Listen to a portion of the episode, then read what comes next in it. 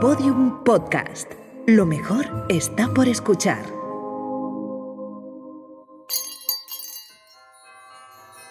Este verano me vi en la horrible tesitura de tener que volver a meter mi vida entera en cajas. No era mi primera mudanza, pero quizás sí la más triste. Mi salón, como mi vida, estaba patas arriba. Abrigos al lado de bikinis, libros leídos junto a libros sin leer, bufandas envolviendo fotografías viejas, y yo, en la trágica tarea de escoger qué restos me llevaría de aquel naufragio. Guardando los cacharros de cocina, encontré de pronto mi vajilla buena. La historia de esta vajilla tiene su aquel, como buen ser humano sensible, siempre había querido tener una vajilla bonita, pero la precariedad y la inestabilidad propias de mi generación no me lo habían permitido. Unas navidades, mi novio por aquel entonces y yo decidimos celebrar juntos la Nochevieja. Y entonces decidí que ese momento serviría de excusa perfecta para tener mi vajilla soñada.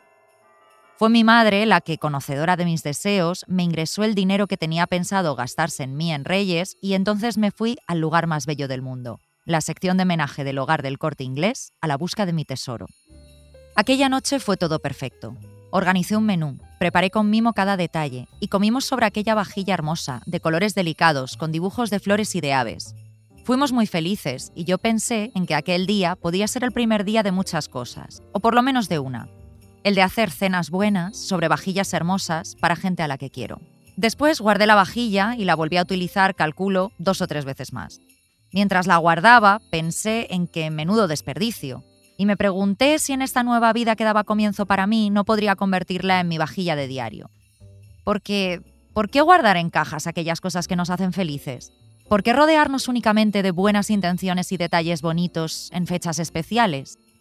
Creo que con la Navidad me pasa lo mismo que con esa vajilla. Me gustaría poder hacer uso de un poquito de Navidad a lo largo de todo el año, me gustan los brindis y los reencuentros con amigos a los que el tiempo o la distancia no te permiten ver tanto como querrías. Me gustan las luces, el ambiente cálido a pesar del frío. La gente siempre está más blandita en Navidad, y hasta el pescadero, que siempre suele ser un borde, se vuelve de repente el rey Melchor.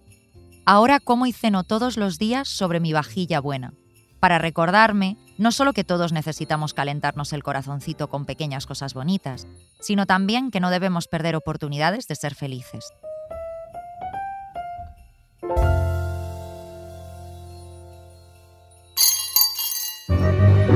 Arsénico Caviar, episodio 20. A favor de la Navidad. Un cuento navideño de Guillermo Alonso y Beatriz Serrano.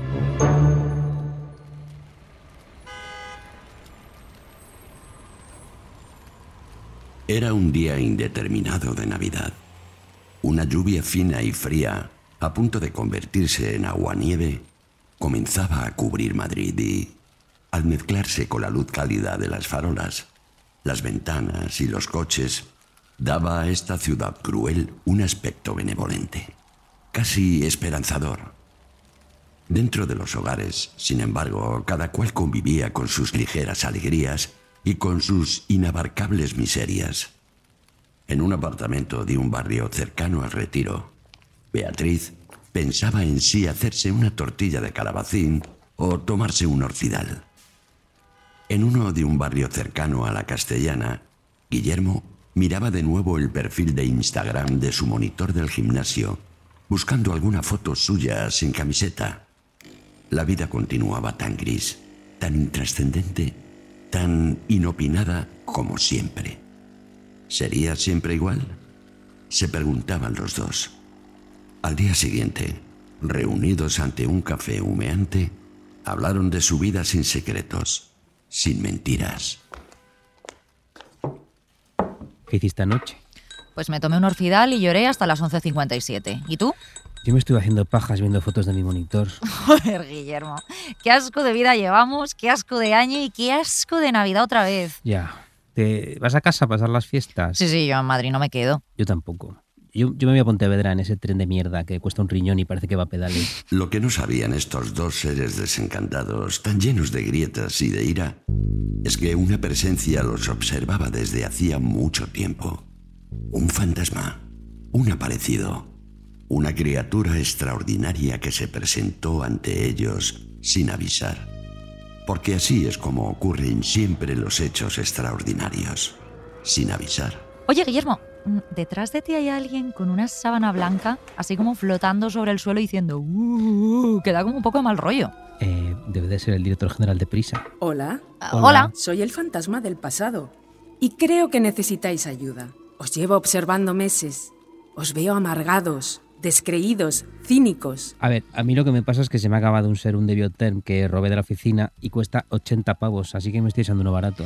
Yo es que directamente estoy consumida por la vida, ¿qué quieres que te diga? No es eso. No podéis engañarme a mí. Os he visto desde siempre. Os he visto nacer, crecer, aprender, tropezar, caeros, levantaros. Eh, ¿Has visto cuando intenté ahogar a mi hermana pequeña? También. Pero no estoy aquí para juzgaros. Todo lo contrario.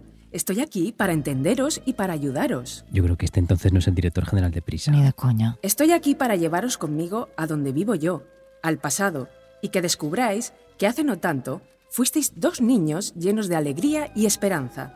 Y esos niños, o parte de ellos, pueden volver. ¿Queréis venir conmigo? ¿Es gratis? Claro. Pues vamos. Pues vamos.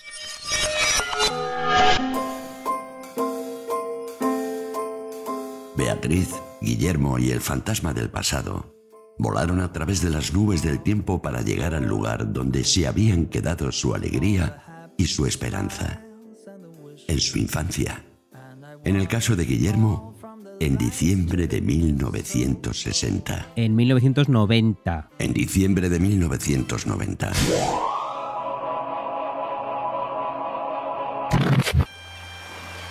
Ay, Beatriz, que estoy de nuevo en mi infancia, en Pontevedra, en 1990. Pero qué bonito era Pontevedra, por favor, ¿y teníais gaitas en Navidad? No, no, eso es exigencia de producción para situar al oyente en Galicia. Y las olas del mar me temo que también, porque en Pontevedra lo único que tenemos es río. Mm. Mírame, ahí estoy, ahí estoy, agazapado con mi hermana, porque estoy esperando los regalos, que estamos encerrados los dos en una habitación.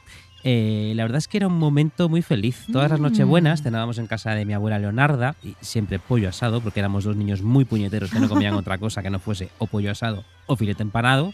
Eh, la verdad es que no hemos cambiado mucho en ese sentido. ¿Y esta, decir. esta es la que intentaste asfixiar? No, no, no, eso fue a la pequeña años después, porque aquí tenía las manos muy chiquititas para poder estrangular a nadie. Mira, algo bonito que recuerdo de mi Nochebuena es que había maneras muy creativas de hacernos creer que Papá Noel existía de verdad y venía a dejarnos regalos de verdad. Mm. Digamos que todo empezó de manera un poco chusca. Eh, la familia simplemente nos pedía, a mi hermana y a mí, que nos escondiésemos en una habitación y apagásemos las luces porque no podíamos ver a Papá Noel y a los Reyes Magos. Te, te decían esto de que si los ves no vuelven. Era como un pequeño secuestro, ¿no? Claro, Así, entonces nos mm. secuestraron un momentito allí. eh, y claro, y algo que me gusta mucho de esto es que ya eso planta una semilla en la cabeza de un niño sobre, ¿no? sobre lo prohibido, sobre que hay unos seres que van a venir, pero no puedes ver, pero sin embargo tú Mm. crees en ellos a ciegas. Sí. Y mira, aquí me voy a poner un poco intenso. Creo que nuestro primer contacto con algo que se llama, eh, que me encanta, que se llama la suspensión de incredulidad es este momento de la infancia. Mm, pues es Mira, cierto. te voy a contar qué es la suspensión de incredulidad, que seguro que ya lo sabes, pero si no se lo cuento a- al fantasma del pasado. Eh, es un concepto narrativo precioso que dice más o menos que cualquier tipo de historia, de producto visual, narrativo, sonoro, la completa y remata el que la recibe. Es casi como su último autor, porque aporta algo imprescindible para que todo funcione. Se cree lo que está viendo, lo que está escuchando. Claro. Por ejemplo, el espectador de una película, eh, para que esa película funcione, tiene que suspender su, su incredulidad, tiene que creerse que esos personajes que están recitando diálogos en un plató son personajes, son personas reales. Claro, que son marido y mujer Por ejemplo, realmente, o que son, padre e hijo, claro. o que son un terrorista chiita claro. y la mujer a la que he secuestrado. Eh, a mí con- y bueno, y por ejemplo, el lector de un libro eh, también está dispuesto a creer que esas letras que forman palabras, que forman páginas, te está contando una historia que tú, en la que tú te puedes meter de verdad. Efectivamente. Entonces, a mí ese concepto siempre me ha parecido precioso y Es creo que como niños, eh, creyéndonos toda la mitología navideña, lo inauguramos. Es nuestra Mm. primera creación ficticia, nuestra primera, hacer nuestro primer acercamiento a la creación. ¿Tú a la creación Sí, literaria, a la creación de ficción, realmente, sí. A ver, yo la verdad es que esto, mm, o sea, visto así desde la distancia, es algo que me parece una cosa increíble. O sea, eh, porque ya no eran solamente nuestros padres, es que el mundo entero crea un complot. O sea, crea un complot elaboradísimo para hacer felices a los niños, para que no pierdan su ilusión y su inocencia, ¿no? O sea, pero estoy hablando de los medios de comunicación, los presentadores de informativo dando las únicas fake news que podríamos tolerar, ¿no? Las o sea, las fake news sí. bondadosas, fake news que sí. Em, hablando de que hay que acostarse pronto, que van a llegar los Reyes Magos. Yo me acuerdo de todas esas noticias en plan, se les vieron en no sé dónde, ¿no? Como que abren con noticias falsas. O sea, los señores más rancios que te encontrabas, yo recuerdo cuando era pequeñita, de paseo con tus padres, mordiéndose la lengua y haciendo así gestos en plan, uy, que vienen los Reyes, ¿no? O sea, como Mm. creando, jugando al mismo juego. O sea, todos los adultos del mundo, eh, Guillermo, y a mí me, me hace mucha gracia acordarme, por ejemplo, de, de una niña de mi colegio. cuyos padres debían tener muy buenas intenciones, como todos estos adultos que participan en este complot, pero ser quizá un poco racistas o quizás estar un pelín desubicados, la verdad. Y durante toda nuestra infancia esa niña venía al cole con una... Con, con un beso negro en la, en la mejilla, ¿no? Porque ella decía que se había levantado con ese beso de color negro en la mejilla porque se lo había dado Baltasar. Eso lo, lo sigue haciendo con 18 años, pero ya en junio. Suspensión de incredulidad. Imagínate que esos padres, no hubi- ninguno de ellos hubiera pintado ese beso. Eso es el principio de una película de terror. Totalmente. De, pero esta Pues, niña, este cada día de Reyes pero con bueno, esto. que esta niña, ¿a dónde se ha ido?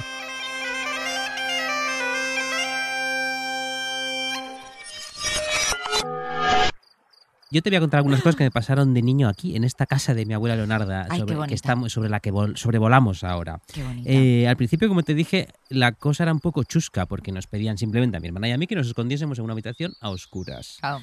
Luego me escondería yo en muchas habitaciones Ah, oscuras, pero no con mi hermana y ya, y ya más mayor. Eh, luego la cosa fue haciéndose más compleja gracias a mi tía María José, que era muy creativa y laborintera ella. Eh, hubo un año en que se grabó a sí misma disfrazada de Papá Noel, eh, Con saludándome, el periódico del día, ¿no? Sí, Diciendo, por favor, pidiéndome, pidiéndome pidiéndote dinero. No, era un vídeo en el que ella se, eh, se había grabado no sé dónde y me saludaba desde la tele. Decía, aquí estoy en televisión española saludando a Guille. Pero qué maravilla, por favor. juro, y tú no claro. reconociste que era tu tía, claro. Yo- ¿Esta yo, era tu tía hippie, perdón, tu tía Esto era facha? mi tía hippie. Claro, era le pega, esta le era mi tía- pega. Tengo dos tías hippies, eh, pero esta era la más hippie de las dos. Mm. Eh, y yo me lo creí, fíjate, o sea, yo no era tan tonto, o puede que sí, pero yo creí que Papá Noel estaba en la tele, en televisión española, ante 40 millones de. Bueno, yo cuando, era, yo cuando era pequeñita y durante un tiempo mis padres utilizaron esto, eh, me creía que los señores del telediario, igual que yo les veía a ellos, ellos me veían a mí. Entonces mis padres de- me dejaban vigilándome con el señor, de, con Matías Prats, básicamente, Mm. hasta que después ya, pues con, no sé, me con 18 años me di cuenta de que aquello era mentira. En realidad fue el otro día que me lo, te lo tuve que decir, que no te, que no te veían los de la en tele. el trabajo, ya, Sí. escondiéndote de, de Ana Blanco. Eh, mira, te diré que mi tía María José luego todavía se superó a sí misma, porque hubo un día en el que ella misma entró disfrazada de Papá Noel. Eh, se ve que yo Mm. aproveché que yo iba al baño o algo así a tomarme una golosina para eh, salir fuera de la casa y entrar de nuevo disfrazada de Papá Noel. Un Lo- Papá Noel género fluido, un, ¿no? un- un Papá Noel. un Papá Noel. Lo, lo mejor de todo, y por ahí iba, es que yo vi a un Papá Noel enclenque, porque mi tía siempre fue bajita y delgada, con un olor a tabacazo que no podía con, con él, porque mi tía se fumaba, y no exagero, dos o tres paquetes al día, ahora ya no fuma Claro. si no estaría muerta, me imagino. Eh, y, y resulta que eh, lo que te iba a decir es que me lo creía. Claro. Pese a ver a una, Claro. mujer, a una mujer enclenque que era igual que mi tía y que olía lo mismo que mi tía, que era Camel, yo me lo creía. Y luego ya hubo una vez que esto fue maravilloso, que sonó el teléfono y al otro lado de la línea apareció la voz de mi tío político Severiano, que entonces tendría, sería joven, tendría unos veintipico años, que yo creo que estaba borracho. Y alguien me dice, hey Guillermito, que soy Papá Noel, los regalos están en el cuarto de baño. jo, jo, jo". Todo esto mientras de, de- de fondo se oía una fiesta, él se encendió un Soy piti porque yo y un mechero. me quiere así, gobernar, ¿no? No, como una conga. tal. Claro. Oh, Bueno, y él hacía, oh, oh, En el y- Polo y- Norte pasan estas y yo cosas. decía, y yo decía, es Papá Noel. Parece el tío Severiano, pero es Papá Noel. Entonces, yo te, yo te prometo que me lo creía, porque no había manera de que Papá Noel no existiese. No, no había manera de que fuese un montaje. Y ahora mismo me da mucha ternura pensar en esa ilusión cerril, ¿no? Inamovible. Mm. Era, yo era como un pequeño votante de Vox. Yo creía en Papá. Noel como se cree en España o se cree en la Virgen. Sí. Y me da ternura esa creencia, esa creencia a pies puntillas en algo tan enorme y tan metido en ti que ni siquiera las evidencias más obvias pueden convencer- convencerte de, de otra Hombre, cosa. Es que es bonita, es Es ilusionante. bonito. Yo es echo mucho de bonito. menos tener esa fe. Yo también, y Eh, acostarme acostarte nervioso, ¿verdad? Pensando, ay, ay, ay. Y acostarte, acostarte nervioso, eh, deseando levantarte con un beso. Con un en la beso mejilla, negro en la con un beso- eh, yo un beso negro pienso en otra cosa. Ya, la verdad es que este beso negro queda fatal. O, o sea, que esa niña llegaba y decía, "Uy, tengo un beso Tengo negro. un beso negro. Pues sí, los padres, pues eso, pues por eso digo yo que no sé si racistas o desubicao- eh, des- desubicados. Yo en mi casa siempre fueron eh, de hacer como muchas fiestas y gincanas con el tema de los regalos, ¿no? O sea, al Mm. principio, claro, era como de dejarme una carta, una nota, lo que fuese, de mm, soy Melchor, porque yo era de Melchor, ¿no? Y de aquí Ah, tú te tenías rey eso. favorito. Claro, ¿no? yo tenía rey favorito y entonces era como de dejarte eso y que tú empezases a hacer como todo este camino de búsqueda de los regalos. Pero fíjate que esto es algo que, que seguimos manteniendo después de adultos, porque Sí. simplemente esa búsqueda de, como esa búsqueda del tesoro, esa búsqueda del regalo nos hace ilusión. ¿Has cambiado de rey favorito a medida que has evolucionado? No, sigue siendo Sí, ¿el- Melchor. ¿El Melchor cuál es? El El, viejito, el primero, Ah, el de las barbas blancas. No, no te gusta el Luego negro, está- racista. Oye, por favor, por favor. Te lo repartías con, la, con la- te lo repartías con tu amiguita del cole y claro, el favorito. Claro, mi amiguita del cole a mí no me dejaban ningún beso, ¿sabes? O sea, Tú, a te- mí no- te- tú tenías eh, pelitos blancos en la almohada claro. porque era el beso de Melchor.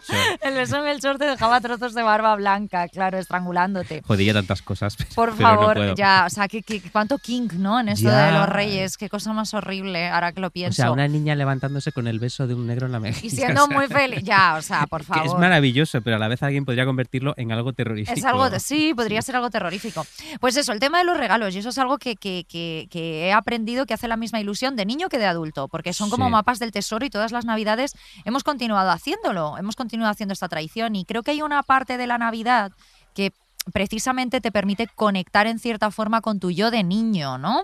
Es probablemente el tiempo más fácil del año para hacerlo. O sea, igual que los cumpleaños es como que te alejan cada vez más de versiones anteriores de ti mismo, ¿no? Como vimos en el episodio, en el episodio contra los cumpleaños.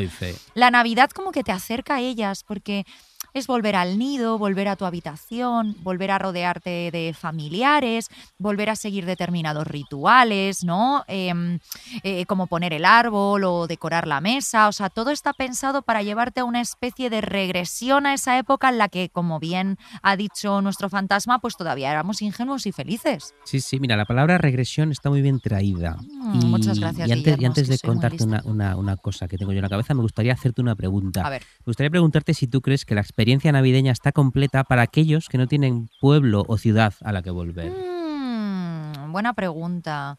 Mm, yo creo que la Navidad tiene necesariamente una idea, una idea de escapismo, ¿no? O sea, escapamos de nuestras vidas normales, hacemos, pues como diría un neoliberal, un break. Un break. Hacemos un break. eh, como que el tiempo se, se detiene y casi parece que se alarga, eh, porque ahora la Navidad mm, dura prácticamente todo el mes de diciembre, ¿no? Y digo que se alarga también porque sacamos como más tiempo para comidas, cenas, brindis con amigos y con gente que igual no es tan amiga. Eh, la Navidad ilumina, ¿no? Con todas sus luces. Eh, yo he pasado muchas Navidades con mi familia en Madrid, porque yo, aunque me haya criado en Valencia, en Alfafar, como bien saben nuestros oyentes, nosotros somos de aquí, de Madrid, y mi abuela ha vivido aquí toda la vida. Y también puede celebrarse de esa forma. O sea, eh, al final la Navidad es como cantaban en, en Love Actually, ¿no? La Navidad está en todas partes. Love is all around us, ¿no? Eh, pero creo que, que- que la Navidad es más completa si puedes hacer como el turrón, el almendro y volver a casa por Navidad. O sea, tener un sitio al que regresar hace las Navidades mucho más navideñas. Pues sí, mira, yo por ejemplo en mi Pontevedra natal noto una especie de efervescencia muy bonita en Navidad. Y esto es Mm. algo que no sucede en verano, porque en verano efectivamente la gente también vuelve, pero de forma más desordenada, más Claro. extendida en el tiempo. Pero en Navidad está todo el mundo y los mismos días, Mm. concentrados. Eh, y eh, un sitio habitualmente tranquilo se llena de gente que, como yo, eh, vuelve de la ciudad en la que vive y se reúne con sus amiguitos de la juventud, Claro. si es que le queda alguno. y estas cosas. A ti no te pasa, A por mí no me pasa. A ver, alguno, alguno me queda por ahí. Y aunque tengamos un El que te regaló el, el que me el que te regaló el- póster del Buen- helicóptero. Una de, una de esas imperfectas queda que el otro día además se puso en contacto conmigo para hablar de ese tema. ¡No! Sí, sí. Ya- te contaré porque si no nos desviamos y no acabamos Es nunca verdad, como verdad. empiece yo a hablar de helicópteros. Tenemos que hacer un anexo episodio 11 sobre el helicóptero. Por favor, helicóptero. vale. Eh, iba a decir que en Navidad podemos saltarnos ese episodio que hicimos nosotros llamado Contra la Vida Social. Sí. Porque la gente está muy feliz. Y la gente, Mm. eso, lo que tú decías, se encuentra por la calle, se saluda, se reúne en bares a beber vino mientras fuera llueve y hace frío. Y en general, pues se respira en el aire una especie de bondad que es realmente palpable y a mí me parece realmente Mm. bonita. Yo creo que aquí se juntan dos cosas. Navidad, que nos pone blanditos. Mm. Y el inicio de un nuevo año, donde todos nos proponemos ser un poco mejores personas que el año anterior, ¿no? Este tema de los propósitos.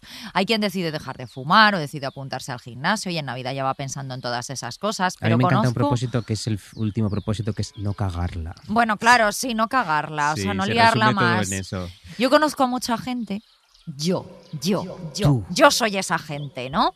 Que simplemente yo me pongo muchas veces como propósito enfadarme menos, o sea, cabrearme menos con la vida, eh, tomarme la vida con más filosofía, eh, o sea, intentar estar más tranquila. No morir. Es verdad, no morirme, o sea, no sé, que mi madre no vuelva a tener una enfermedad, yo qué sé, Ya, o sea, esto, sí, cositas al un poco... final hay que, ir a, hay que ir a lo básico. Hay que ir a lo básico, que no se muera la gente. Sí. Bueno, el caso es que el 2 de enero ya se nos ha pasado a todos, pero en Navidad los buenos propósitos flotan de alguna forma en el ambiente. Esa idea de convertirnos en una mejor versión de nosotros mismos. Pues sí, y mira, y ahora voy a lo que antes te, te señalé que venía a cuento por eh, tu elección de la palabra regresión, que es muy interesante, porque hay Mm. una cosa que se llama precisamente síndrome de regresión al hogar o síndrome de regresión navideño, porque esto se da casi siempre en Navidad.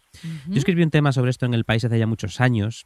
¿Y en qué consiste este síndrome de regresión navideño? En que, en que tú, persona, digamos en la treintena o cuarentena, vuelves a pasar la Navidad a tu casa, vuelves a dormir en tu cuarto de infancia, que a menudo no ha cambiado, porque si tú te has ido, ¿para qué lo van a cambiar? Claro, el Siguen allí tus postes de, de las De- tortugas del helicóptero. ninja, del helicóptero, Days of Base, tus primeros vibradores, ¿sabes? Eh, y entonces, ¿qué Tus pasa? vibradores de, de niños de 0 a 3 tus- años. Y los míos eran muy pequeñitos. Luego Claro. ya, claro, ahora son enormes. bueno, que el fantasma del pasado, como sigamos así, eh, no, nos va, no nos va a devolver al presente no nos nunca. devuelve, no, no.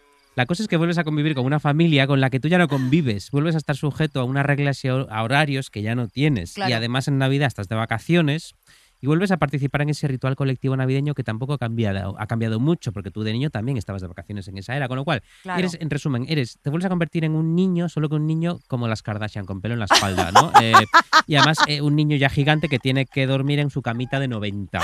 Claro.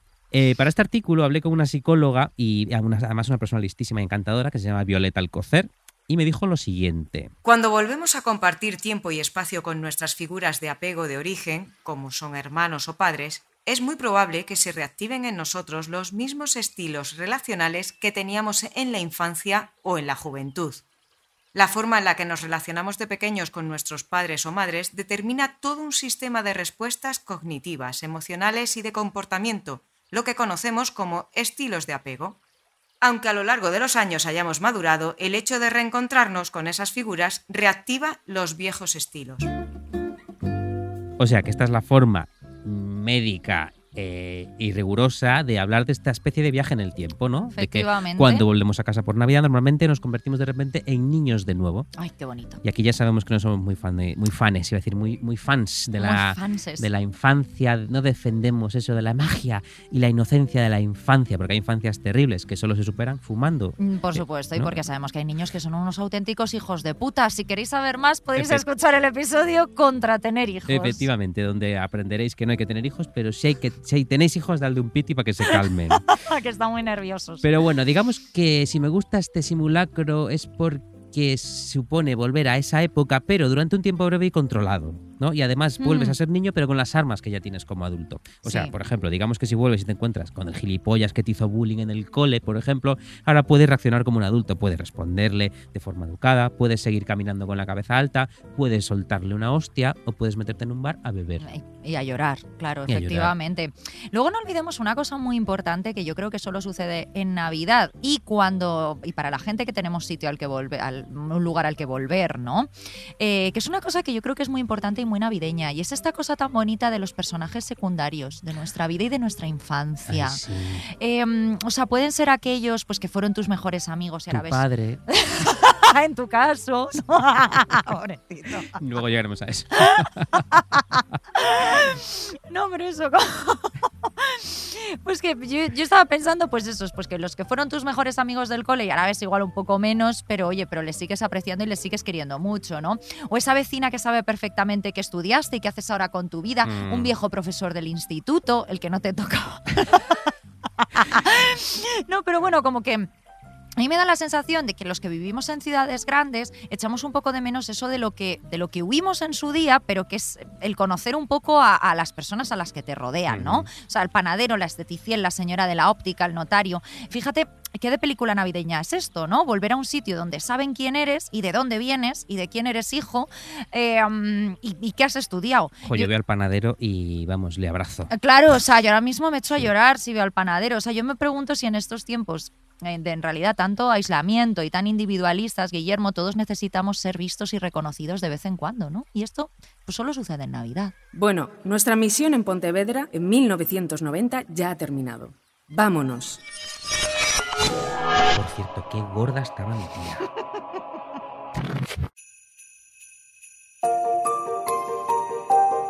Escuchándos hablar, cuesta entender en qué momento se torció todo. Dadme la mano. Os voy a llevar a otro momento de vuestro pasado. Bienvenidos a Alfafar. ¡Ay, ay, ay, Guillermo, que están construyendo el IKEA! Mira, yo, perdona que te diga, pero tenía razón, qué feos alfafar. No, cállate, hombre. Es un poco como, como el Berlín del Mediterráneo, todo lleno de fábricas, ¿no? Un momento, fantasma, espera. Eh, esto, esto, esto, esto es la primera Navidad después del divorcio de mis padres. O sea, ¿a Guillermo le lleváis a su infancia feliz y a mí me traéis aquí? A mí no me mires. Y un momento, ¿no deberíamos ir ahora al presente o algo así? ¿Por qué dices eso? Hombre, pues según el cuento de la Navidad de Dickens, que es lo que estamos haciendo. Esto no es el cuento de Navidad de Dickens. No se parece en nada al cuento de Navidad de Dickens. En Podium Podcast no contamos con los derechos del cuento de Navidad de Dickens. Bueno, que hace frío aquí en las nubes. Resumiendo, que estamos en la primera Navidad tras el divorcio de tus padres, ¿no? Sí, yo entiendo que nos han traído aquí por un motivo, Guillermo. Hasta este momento, a mí siempre me había gustado mucho la Navidad. Pero es verdad que a partir de este momento del divorcio de mis padres, que bueno, igual la gente va a pensar que soy una niña de 8 años, que sepan que tenía 21. Ya te vale, guapa, ya te vale. O sea, esto no es 1990, ya estamos en los 2000 aquí. Hmm. Eh, pero bueno, a partir de este momento y durante algunos años, pues eh, perdí por completo el espíritu navideño. De hecho, aquí es cuando empecé a fumar. Mírame, ahí se me ve fumando. Eh, por eso yo entiendo un poco a todos aquellos a los que la Navidad les resulta una época un poco compleja. O sea, este año, por ejemplo, fue el primero en el que tuve que elegir con quién pasaría la Navidad. Y también fue la primera Navidad que tuve que convivir con la ausencia de un ser querido que, vaya, pues no se había muerto, pero estaba en otra ciudad. Mira, esto no te hubiera pasado si tu padre se hubiese ido de casa antes de que tuvieses uso de razón, como me Ese sucedió a personaje mí. secundario que es tu padre. Claro, y así no echas de menos a nadie. Pero yo nunca noté una silla vacía en mi mesa porque no recuerdo a mi padre en la mesa. Desde aquí, mira, yo de hecho doy un consejo a todas las parejas eh, que es, o os divorciáis mientras vuestros hijos son bebés o no os divorciéis en vuestra vida. Pues mira, muy buen consejo. Claro, a mí tampoco me hubiese pasado nada si el IKEA de Alfafar ya se hubiese construido y hubiese podido comprar y montar a un padre para, para esta cena de Navidad. El padre ¿no? kayaks. Claro. Pero esto es algo que me imagino pues que el resto de los alfafareños se pudieron beneficiar eh, a lo largo de otras navidades, pero no fue mi caso. A ver, el caso, lo que venía aquí es que yo he estado en ambos extremos. Por un lado, he sentido dentro de mí todo este espíritu navideño y lo he gozado, y por otro, lo he perdido por completo. Me he convertido en el Grinch de la Navidad. O sea, eh, y, y reconozco que, que la Navidad, si nos vamos un poquitín, tampoco demasiado, a los márgenes, eh, pueden ser fechas horribles para muchísima gente. Y digo un poquitín, porque pues hablo de aquellas personas que han perdido a un familiar, por ejemplo, eh, a hijos de padres divorciados, yo, yo, yo, yo, yo, yo.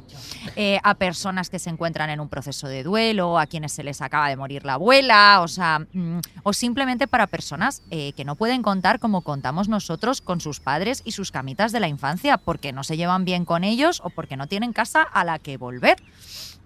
Mira, yo hace poco leí un estudio canadiense, ¿vale?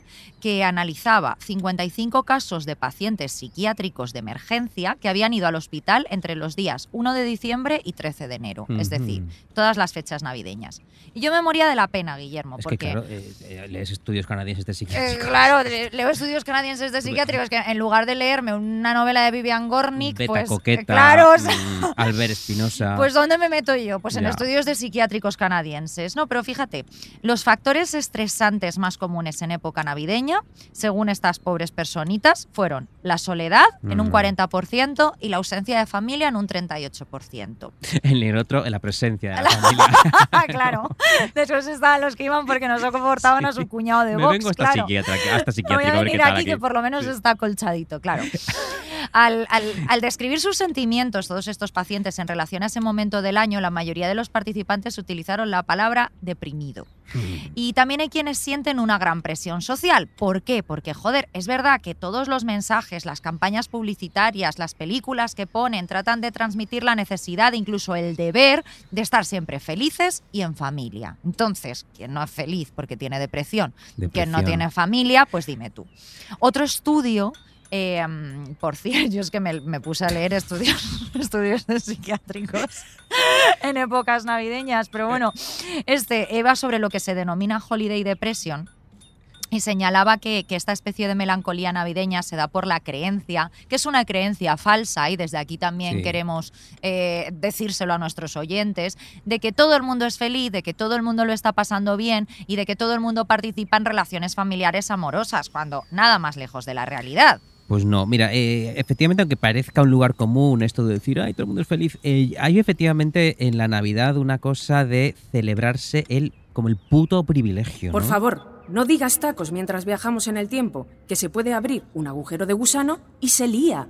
Así empezó la pandemia. Joder. Perdón, el privilegio. El Mm. privilegio, decía. O sea, y cuando digo privilegio no hablo del privilegio del 1% y los multimillonarios, esta gente con jerseys, con jerseys de cashmere preciosos. Esa no. gente. sí. Hablo a un nivel glo- el global, a, a un nivel global del privilegio de los que no solo han nacido en la orilla afortunada del océano, o sea, en el primer mundo, do- de los que no cosen, de los que no cosen camisetas claro, con cinco claro. años a luz de una vela, sino también de los que tienen pues una familia, un entorno cálido, ¿no? Un colchoncito sobre el que caer. Efectivamente. Da la sensación de que la Navidad está construida sobre unos puntales muy concretos, que son la familia y la pasta, ¿no? Y Claro. si falta uno de ellos, la Navidad se te cae encima y te aplasta. Sí.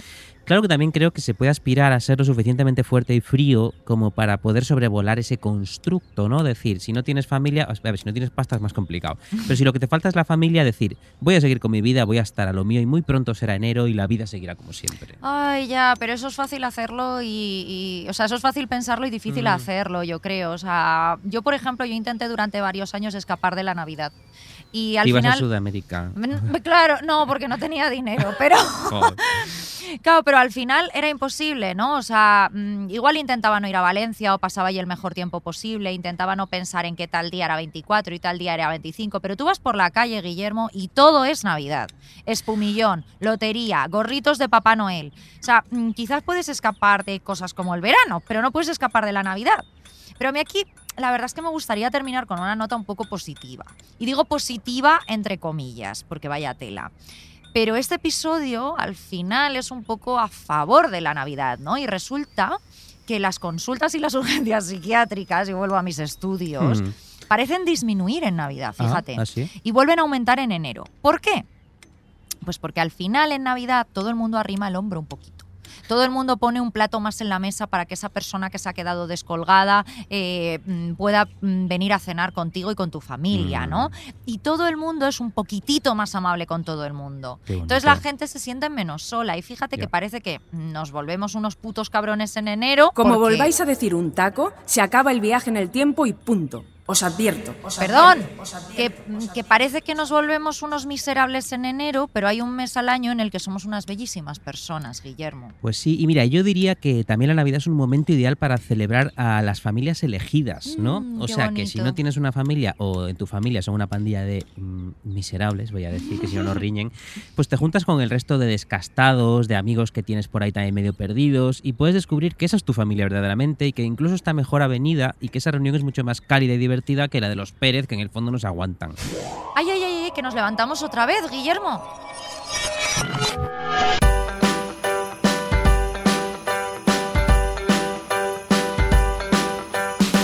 Allá van de nuevo Beatriz y Guillermo, sobrevolando el espacio y el tiempo. Juraría que hay un gesto de satisfacción que se ha instalado en sus caras, que su gesto ya es tan duro como el que tenían cuando comenzó este cuento. Pero, vaya, ¿qué está pasando? Observo que ahora ya no es el fantasma del pasado quien los guía y los lleva sobre sus alas, sino un nuevo espectro. Veamos si podemos acercarnos y conocerlo un poco más.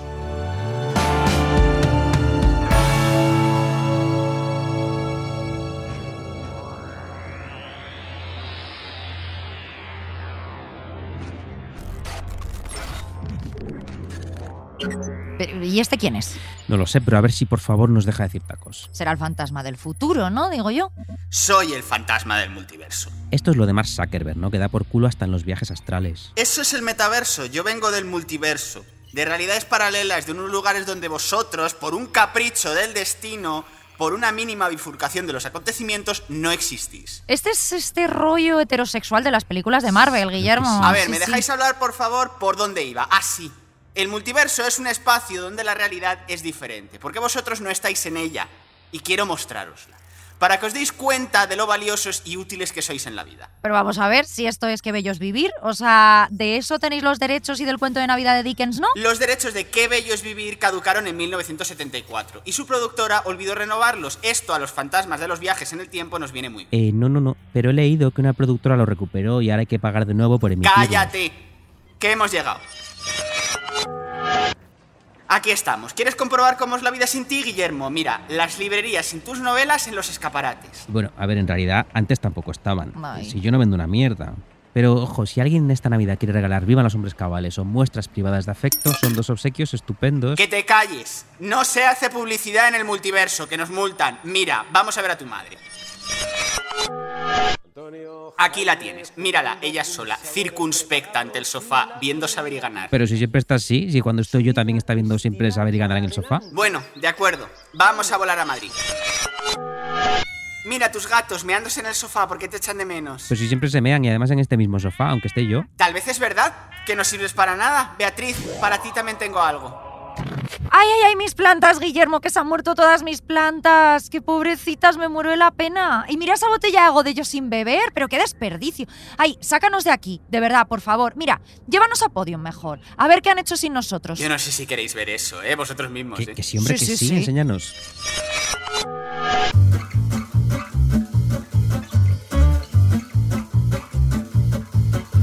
Arsénico Caviar, un podcast del Socas y Ana Rosa Quintana. Episodio 84. A favor del tardocapitalismo. Me cago en la madre que los parió. Basta, estoy del multiverso hasta el coño. ¿Pero a dónde coño queréis ir? Pues a un lugar feliz, joder. ¿Cuál es un lugar feliz? Pues el al corte Corte inglés de la castellana. Ay, qué bien, de verdad, qué alivio, Es por que favor. bien se está aquí, Oh, qué bien se está aquí. Debo decirte algo, Guillermo, porque todos nuestros oyentes ya saben que odiamos el capitalismo. Bueno, a ver un poquito. Pero no podemos evitar que nos gusten las cosas bonitas, ¿verdad? Ya. Y, y hay algo en la Navidad que es fundamentalmente eso, cosas bonitas. Ujú. Luces, champán, dulces, fruta escarchada, Cosas ¿no? que engordan. Bueno, que luego la fruta escarchada es- sabe a rayos, pero es preciosa, la para verdad. verla, para, para decorar verla, en un sí. árbol la puedes, la pu- puedes poner fruta escarchada. O sea, dar y recibir regalos, sobre todo. Fíjate, yo durante muchos años siempre pensé que me hacía más feliz recibir regalos. ¿Qué ojo me Hmm. hace? Si mis oyentes quieren, si nuestros oyentes quieren enviarnos regalos, nos hace también muy feliz. Luego te regalaré una vajilla. Venga. Pero últimamente también me he dado cuenta que me hace muy feliz comprarlos. Me hace muy Ah. feliz hacer regalos. O sea, pero comprarlos de verdad, ¿eh? No soy de esas personas absolutamente repugnantes que compran los regalos de sus padres en una gasolinera o en el Vips. Eh, o sea, pero me gusta todo el proceso de compra, pensar en la otra persona, pensar en el regalo, envolverlo, aunque, aunque la verdad es que mm, parezcan siempre envueltos por una niña medio lela, ¿no? Me quedan horrorosos. Pero eso, dar y recibir, joder, eso es la vida, Guillermo, dar y recibir, como cuando con un desconocido en... Que me haya robado este chiste es apropiación cultural, que lo sepas. Pues solo que el resto del año, Guillermo, todo es una mierda, porque al final ¿qué damos? Damos nuestra fuerza de trabajo y recibimos dinero. Damos simpatía y educación y recibimos bofetones y respuestas cortantes. Pero en Navidad, mágicamente, damos regalos y recibimos regalos. ¿Escuchaste el episodio de ayer de Arsénico Caviar, el del Socas y Ana Rosa Quintana?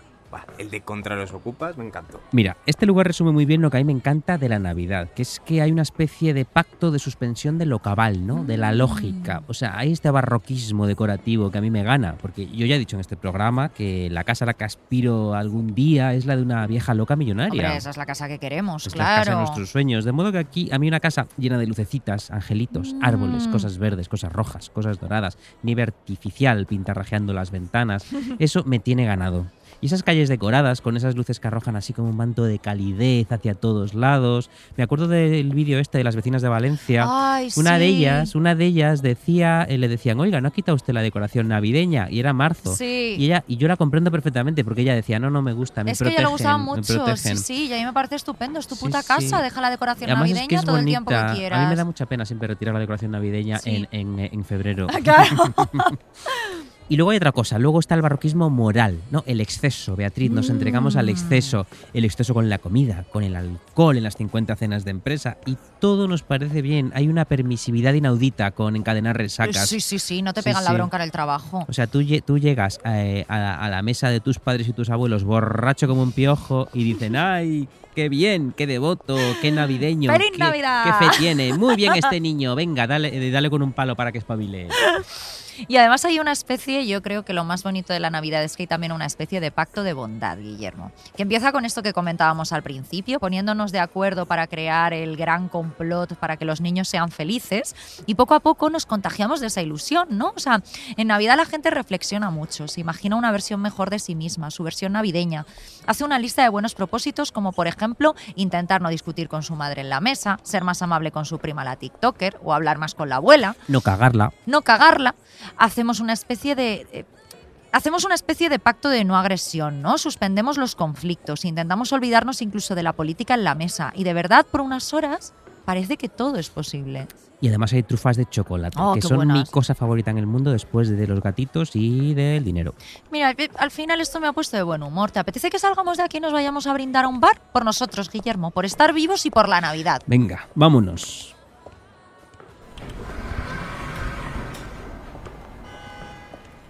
Uy, abrígate que ha empezado a nevar. Qué bonito, Beatriz. Es como si lloviera cocaína.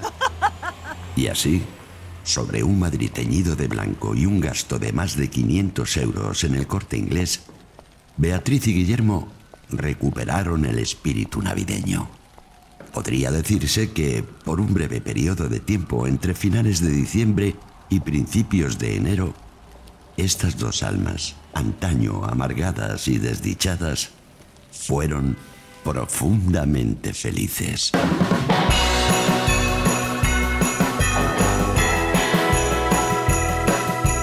Arsénico Caviar es un podcast original de Podium con dirección y guion de Beatriz Serrano y Guillermo Alonso. El diseño sonoro es de Elizabeth Búa. La producción ejecutiva es de Lourdes Moreno Cazalla y la coordinación del proyecto es de Jesús Blanquiño.